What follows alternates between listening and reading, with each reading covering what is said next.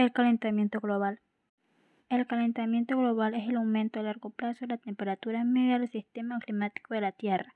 Es un aspecto primordial del cambio climático actual, demostrarlo por la medición directa de la temperatura y de varios efectos del calentamiento.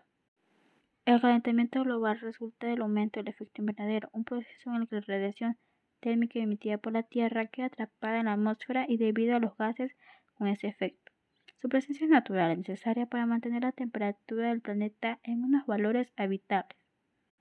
El problema está cuando las actividades del ser humano aumentan la emisión de gases de efecto invernadero a la atmósfera y esta retiene más calor del necesario, provocando que la temperatura media del planeta aumente y se produzca lo que popularmente llamamos calentamiento global.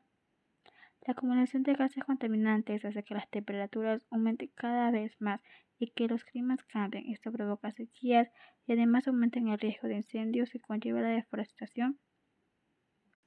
Las principales consecuencias del calentamiento global son el deshielo de los glaciares, sequías, inundaciones, efectos sobre la agricultura y la ganadería, incendios forestales, consecuencias para la salud, desaparición de especies animales y vegetales mayor riesgo de crecidas de ríos en el interior y riesgo de inundaciones en la costa, pérdida de glaciares en montañas y reducción de la disponibilidad de agua, olas de calor más frecuentes en las ciudades.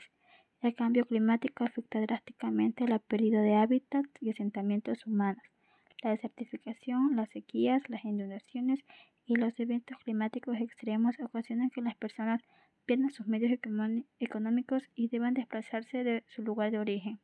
La diferencia entre el calentamiento global y el cambio climático. El calentamiento global se refiere solo a la temperatura de la superficie de la Tierra, mientras que tanto el cambio climático incluye el calentamiento y los efectos secundarios de este calentamiento, como son los glaciares que se derriten, tormentas de lluvia más severas o las sequías más frecuentes.